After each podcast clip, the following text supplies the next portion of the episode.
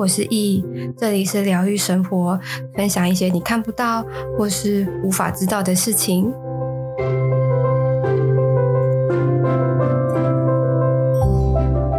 嗨，各位，今天呢，我要分享就是我去爬那个加洛湖的整个心路历程，也不是心路历程啊，就是当应该说那个那个地方，其实我我自己觉得磁场非常的好。嗯，应该是说，只要去真的是户外、室外或者是自然的地方，其实它的磁场都会非常非常的好。然后，因为那个加罗湖啊，不是就是那边有有一个湖，有一个有有一个湖吗？然后上面那个湖的上方，其实就是如果你往上看的话，其实可以看到很完整的天空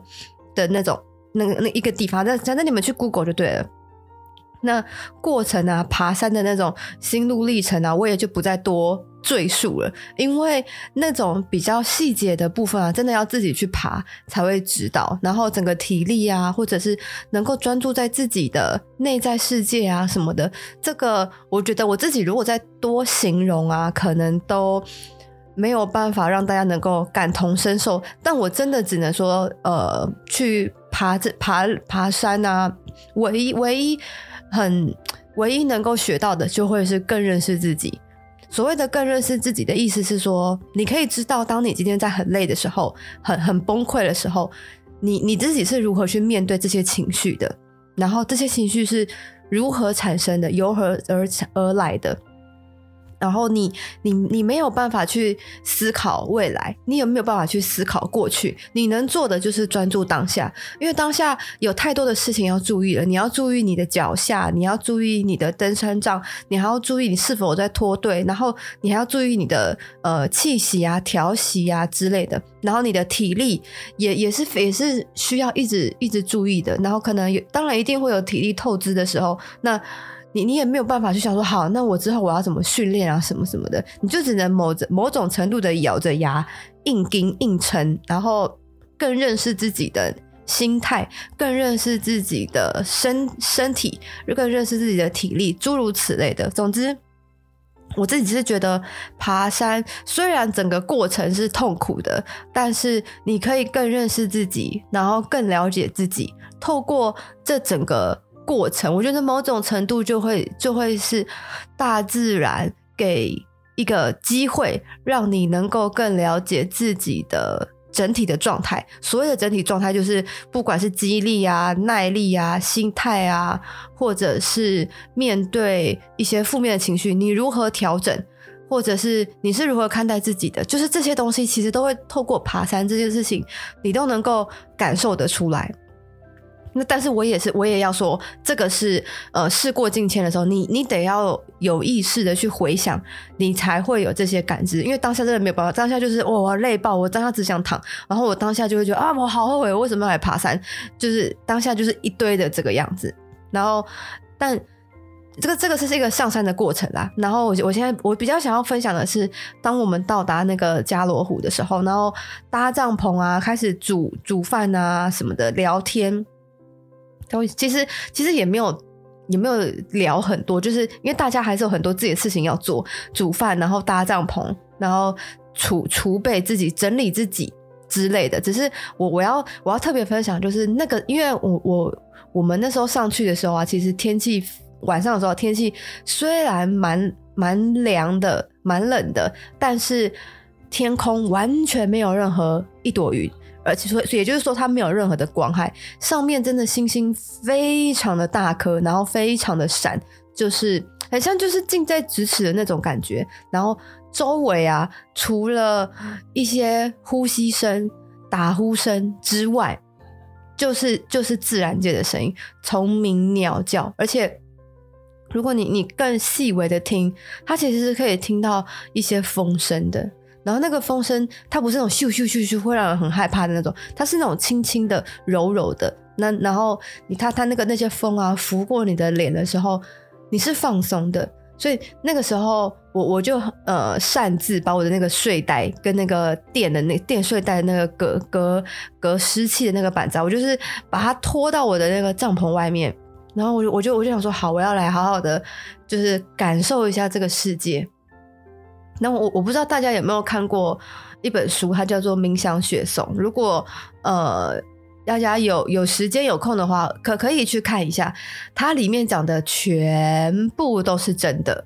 就是那确切确切要要讲什么？我觉得未来如果有有机会的话，我可以来分享一下我看完这本书的心得，或者是它大大致上在写什么。对，那那啊，我们先先又又离题。总之。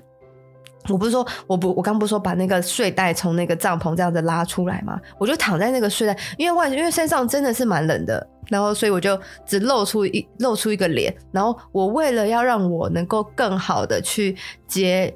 能量，所以我就把我的手伸出去，也就是说我睡袋就只是把它盖在我的胸前，然后我我我手伸出来这样子，因为不然真的会冷死。然后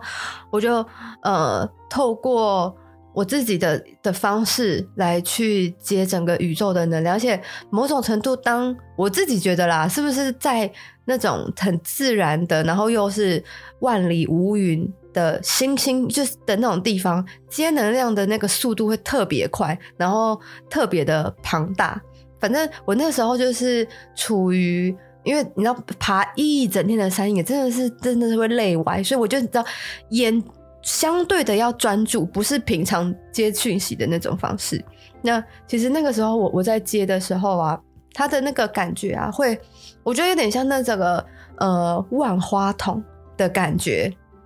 就是很缤纷，然后很很绚丽，然后它的呃资讯量也都是非常的庞大，但是它它它又不会像万花筒一样要一直转转动，它是它是很很稳定、很平静。的能量，然后它也非常的丰富。那我那时候在感受的时候，我我我会觉得我好像就在一个呃泡泡里面，然后那个泡泡的周围啊，我们因为我们泡泡它不是半透明的嘛，那那个泡泡的周围就像万花筒一样，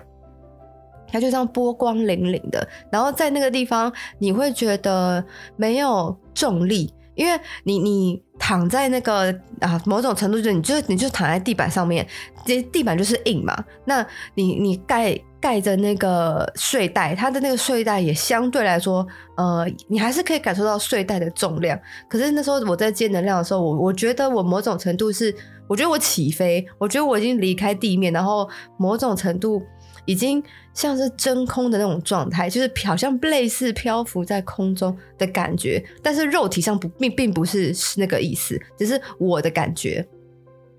那我其实在，在在接能量的时候，其实我我就会问说，呃，我我最啊，我我分享一个我问的问宇宙的一个一个问题好了，就会是呃，这个目前现在这个现行现在 right now。就是整体的状态是一个怎么样子的状态？那这是第一个问，然后延伸问题是：那我可以为现金做什么？就是这个这个问题，其实我一直都很想要问，只是我我我问，也就是问我的指导灵啊，问问我的高我啊，就是问这种问题。那他们其实也都很明确，但我觉得如果有机会问问这种，然后很很天然的的呃更高维度的。也许会有一些不一样的答案。然后那时候我就我我就问了这个问题，然后我我接收到的的呃感觉啦，就是整个感知，呃，如果要形容的话，它的画面啊会比较像是呃战争的那种感觉。但是那个战争并不是说我们是，当然最近也也是会有，就是也有一些战争啦。但是更多的战争是。人心跟人心的这个部分，就是呃，也不能叫做尔虞我诈，但就会变得比较像是呃，大家都自扫门前雪的那种感觉。那那个时候我就问说，就是为什么？就是这个这个这个状态的原因是什么？因为我我自己会很想知道说，呃。事发总有因，所以那个那个因到底是为什么这样？大家为什么会自扫门前雪？然后为什么会感觉很像大家彼此都在战争、都在 fight 的那样的一个状态？然后我接到的那个感受会比较像是这样子的自扫门前雪的背后的原因是来自于不信任跟没有爱这件事情。那我我知道这样听起来讲会有点空泛。但这个其实，在生活当中，交通上啊，就是非非常的明显。像我打个比方，那个那种大陆啊，他们不是有呃碰瓷这这这个专有名词嘛？就是可能你在路上看到有一个人哦，他跌倒了，你好心去扶他，但他就是最后会告你成呃你你呃怎么样怎么样，然后要要索赔。所以，当这件事情如果一而再、再而三的发生了之后，这个信任感就会消失，取而代之的是大家的冷漠、大家的无情。那我我还有听说过，就是关于呃救救生员的这个部分，就是救生员他们虽然说呃救生呃游泳池的救生员他们的职责就是要去救人，就是如果当当别人溺水的话，但是。当今天如果呃这个人他如因为如果呃有一些有一些比较严重的话，或者是我不太确定是到底什么什么状况会需要做到那种压胸的这种紧紧急的急救，或者是只是把背拍拍，然后有水就吐出来就好了，我不太确定啊。总之呃电影上面都这样演，就是急救那个救生员他去游泳池里面，然后把那个溺水的人救上来之后，就要开始去压他的肺嘛，就是让他呼吸啊，然后。做做那个一些人工呼吸，这样。那其实在，在压压那个胸的时候啊，有有时候真的会不小心把那个肋骨给压断。可是这个这压断的时候，其实当下是是会痛的，甚至有时候如果不小心的话，或者是呃，真的这个我我只能说就是。没有，没有人会故意去把那个呃受伤者去压那个肋骨，然后压，然后故意去刺破那个肺。但是我我看医学上面就是一些一些影片啊，他们就就会就会有这个几率，就是我虽然帮你做那个人工呼吸，就是压压心肺复苏术，但是呃肋骨被压断的几率是有的。然后压断之后。去戳戳到那个肺，戳伤那个肺，几率也是有的。但是人就人，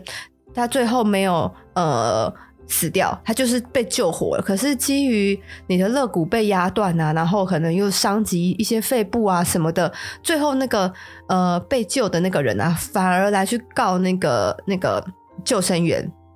就是可能我我不太确定告的细节项或者是项目是什么了。总之，他明明。也不是故意的，但是基于当下这种紧急状况的处理，那救生员其实就会很尴尬，说：“那我到底要不要压用力一点？如果今天换作是我啦，我就觉得那那我不要压用力一点。如果我我我压的没有很用力，他说不定就去了。可是如果我压的用力一点，肋骨很容易就会断掉，但是至少人能够救得起来。所以这种状况就会让人让人觉得说：那那到底要不要救？”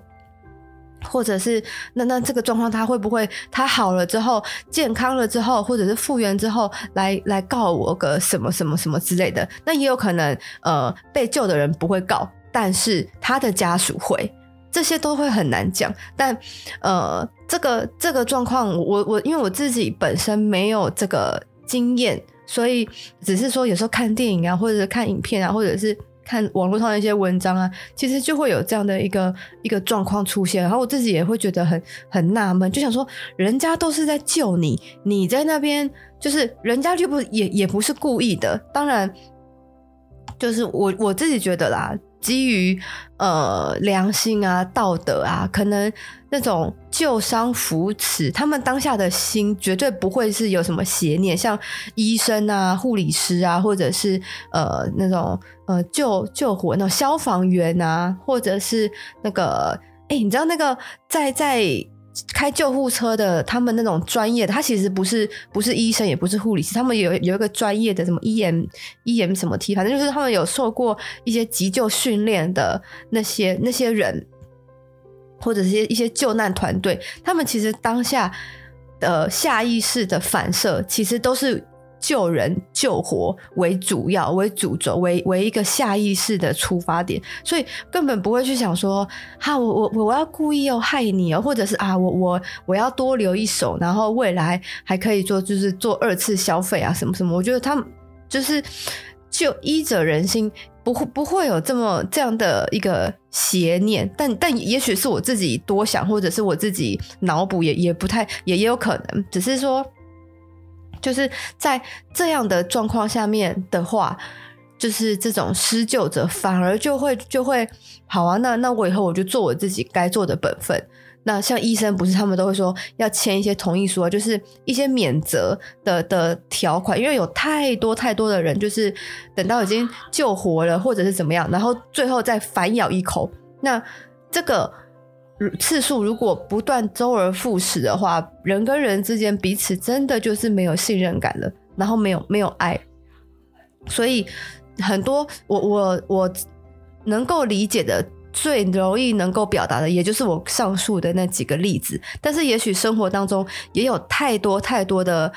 呃事件，太多太多的那种小事情，或者是心态啊，那来就是会会消磨大家人跟人之间的信任感，或者是对于爱的这件事情。那可能每个人的出发点都不一样，然后每个人的。呃，主观价值啊、意识啊，或者是三观啊，都不一样。但为什么会呃有这种利己的这个部分，跟很多贪啊、很多呃想要更多这件事情，而导致人跟人没有信任感，然后会开始猜忌啊、猜疑啊，或者是我只是想要顾好我自己，就是自扫门前雪的这样的一个心态，而导致。这种我我我那时候接到的资讯息就就是战争，人跟人心跟人心的的战争的这件事情。我然后我我其实我那时候接到的时候，我哇我真的是哭出来，我觉得好难过，好心痛，就是怎么会怎么会这个样子？因为像像呃可能去东南东部啊，因为我我的我。外婆老家在在那个地方，所以嗯，那那边的人都会非常的朴实，就是不会想太多。那他们呃也大部分都是务农，所以呃就是早上工作，然后傍晚呃中午下午啊休个息，然后傍晚再去做再去务个农，就是弄个鸡呀什么的。那就是生生活也也也就是这样子过，然后大家彼此都认识，彼此都熟识。但我觉得也有也有可能是因为那边的可能竞争力没有那么强，所以可能比比较这个这个心态，就是互相彼此竞争的这个心态，也许没有这么的强烈。但我觉得环境会影响一个人，这个是我我我完完全全相信的。那时候呃不是不是有一句话叫做“孟母三迁”吗？我那时我以前都觉得这迁什么迁啊，还好吧？你就是你你自己会改变。你自己会会因为环境而而而改变，那个就是你自己定力不好啊！你只要知道你自己是谁的话，谁可以改变你？但是，嗯，对啊，我觉得事过境迁，你在这个洪流当中，你你不被改变这件事情是不可能的，你一定会被你周围的环境啊、人事物啊等等之类的，一定会影响。那像在就是比较东部啊，他们那边我觉得可能也会是因为环境的关系，所以让人跟人的心相对近很多，也可能地地也比较，也不是说地小啊，就是地也蛮大，但是大家彼此都认识的那种感觉。那我就是谁跟谁又又认识呢？然后谁跟谁的小孩是因为是同学，所以爸妈就会熟识，所以其实小孩就是可以在自己在里面逛。就是也也不会走失的那的那种氛围，就大整类似像那种一个村落，可以全村的人一起帮你顾小孩的那种那种感受。然后哦，千万千万不要去质疑我说的，因为我小时候就是在那个地方长大，所以我小时候就是这样子一路过来的，就是。邻居都会帮忙养孩子，所以我我可能我妈我家人在工作的时候，我就会跑到邻居家去串门子去吃饭，然后吃饱我可能或者是说去下了课就先去跑去邻居家去找找哪一个小朋友一起玩，就这样，然后隔个两条街又是另外一个同学，所以我完完全全知道，应该说完完全全可以感受到说一个村子大家都会帮忙养小孩的那种感受是什么。然后像我我你我现在都长大成人了，然后回去的时候，其实大家都会记得，但是他他们记得都会是我我的我的长辈说哦，你就是那谁谁谁的女儿啦，你就是那个谁谁谁的女儿，就是不不是女儿，就是谁谁谁的孙子这样子，就是大家其实都会记得我有就是有我这个人，然后说啊，我跟你讲，你以前小时候都怎么样怎么样怎么样，就是然后我说哎，那你晚上要去哪里？你一个人来对不对？你晚上要不要来我家吃饭？怎么样怎么样的？我说哎呀，那你你你来回来之后啊，你要你要不要去哪里？我带你去怎样怎样？就是彼此的关系都非常非常的近，但我我我自己又有另外一个角度想说，因为我们没有利害关系，所以我们才可以这么的。呃，也不能说亲密啦，但是就会很靠近的那种感觉。而且啊，我我我我跟你讲，我们跟跟你分享一件事情。我那时候回去的时候，因为我就租摩托车嘛，但是因为我不知道摩托车一租要要先去加油，我就我就是这样到处骑，我也没有去特别去看油表啦。总之，我我也不知道为什么我那时候没有注意。总之呢，我就是骑摩托车，然后到处绕绕，到处看看。结果我想一个就是直接没有油哎、而且是连发都发不动，踩发都没有办法那种。我说哇，你在绕赛，然后他呃那个地方离我我我待的那个地方离加油站。就是又如果又要切摩托车的话，至少会要牵个二二三十分钟。我我光想我就觉得快崩溃了。所以那时候我想说，那那那我要怎么办？然后我我就路边去找，就直接进一个陌生人的家。我说不好意思，那个我我的摩托车没有油了，可不可以？就是你可不可以借我脚踏车，然后我去我去买油，然后再再还。然后我摩托车可方不方便先停你家门口？然后他是他是一个老爷爷，他说：“哎呦，这样子哦，啊，怎么会没有油啦？”我就说：“哦，没有啦，我就租车啊，那所以我也不知道要加油，可能我自己也没有意识到。反正啊，你能不能有有没有什么摩托车或者是脚踏车借我骑啊？我我去买油。”他说：“哎呦，这哦这样子哦。”啊，我我载你啦，我载你啦！我想，他就骑着那种，诶、他也不算小货车，他就是那种三轮车。可是他的后面是蓝色的，他是前面是发动的，有点像那种捡破烂的那种。但是他是他后面是一个正方形，然后蓝色，然后前面就是可以两个人坐，然后很慢，有点像就不知道后面是要装什么那种稻米啊，还是什么之类的。他说：“来来来，我载你，我载你。”然后我还我就说：“按按，哦，好啊，可这样方便。”他说：“我没事没事，走走走，我载你，我载你。”结果他就他真的就骑着那个他蓝色那种很像可从后面装破铜烂铁的那种那种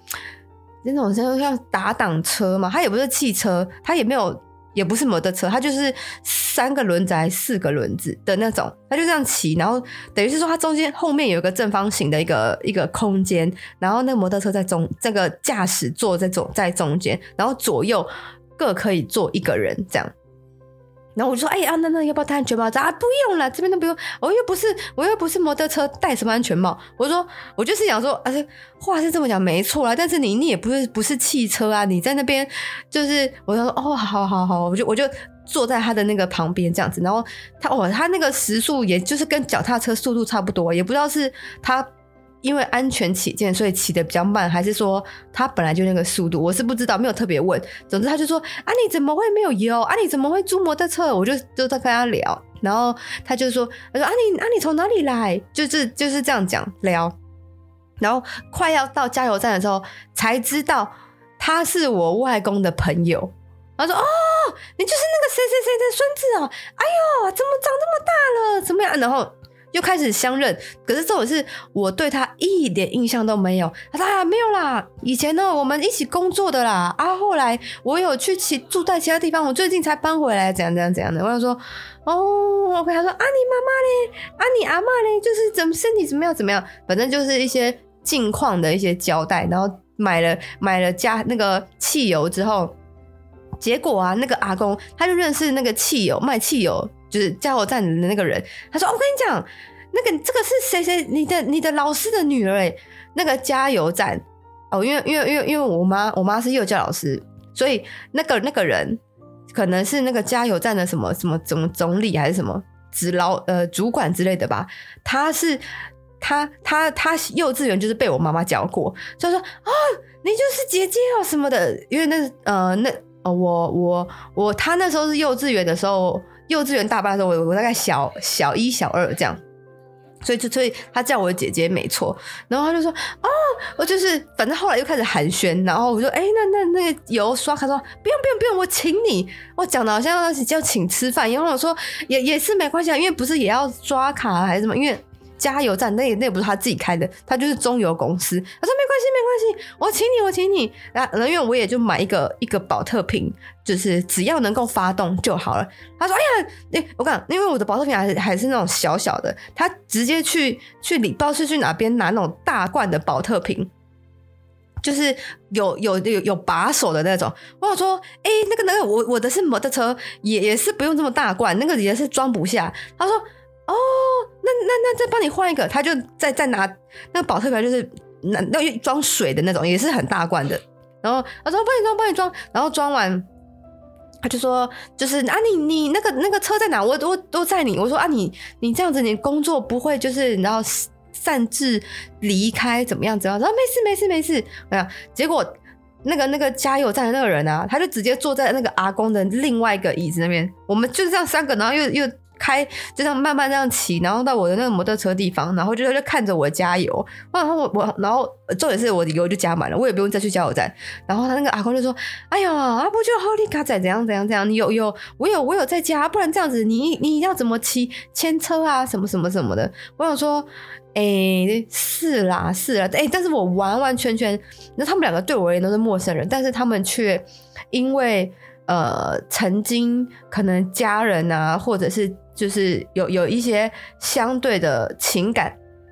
然后就会就就能够这样子帮忙，我就觉得哦，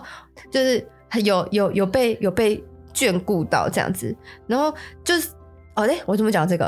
哦，对啊，就是人跟人的那个关系啊。那哦，对，我就我我要去讲那个加罗湖的啦。对，总之，呃。哎，我讲到哪？哦，对，反正我我就觉得说，就是人跟人的情感跟信任的这件事情，其实真的真的会是一个基础。然后呢，我我对我不是讲讲到说我我就接那星星，就是整个宇宙的那能量嘛。然后我不是问说，那那我要如何做？我要怎么做？这样子？那他他给我的讯息就是说，你就继续做你想做的。的这个意思，就是某种程度好像也认可我，好像正在适合我的路上。那那我也就哦，OK，好。结果啊，我我以为我我接讯息的方式，就是接讯息的时间会很久，殊不知不到不到十分钟，而且也是因为外面太冷，所以我后来我就把那个。帐篷啊，就是把它把它拖拖，就是我不帐篷啊，睡袋啊，睡袋拖到帐篷里面，然后就是我那天就是睡得很好，而且起隔天起，因为我们去两天一夜而已，所以其实隔天起来的时候，我我我本来以为我会全身酸痛，殊不知没有，我觉得可能会是因为我我我自己猜啦，就是接能量的时候，整个肌肉啊真的是完完全全的被放松了，所以。隔天的肌肉就是，其实隔天起来，大家都说：“哎呀，我肌肉好酸，然后等下还要下山，怎么样怎么样，就会嚷嚷。”但我没有，我一个神清气爽哎，然后而且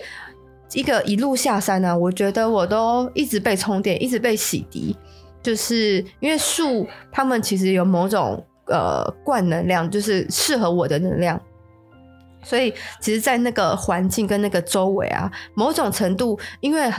它嗯，也不能叫做森林啦，但是因为树很多，所以呃，它会强迫某种程度让你的共振跟它的共振会达到一致，它会强迫你变得跟它一样，所以呃，某种程度被强迫，哎，也不能叫强迫共振，就是我自己不自觉会把我自己的状态调得跟他们一样的时候，反而我整个下山是非常非常顺的。所以如果就是未来啊。如果如果大家有呃，我我真的会推荐大家，如果有时间的话，可以试试看，就是好好的去参与。就我觉得我觉得也不要太难，就是那种出街的行程。我觉得像我觉得加罗湖就不错，但呃，但我也得说，前提是你平常要有一些简单的训练，可能慢慢跑啊、骑脚踏车啊、游泳啊，不要不要觉得。很轻松，不然你会很地狱，就是整个过程。所以一些基础的训练还是得要有的，然后好好的去感受一下自然给你的能量，或者是给你的礼物。如果你也喜欢今天的内容，可以到 Apple Podcast 评分五星，或是留言。有任何问题，也可以在 IG 私讯我，我都会回复你哦。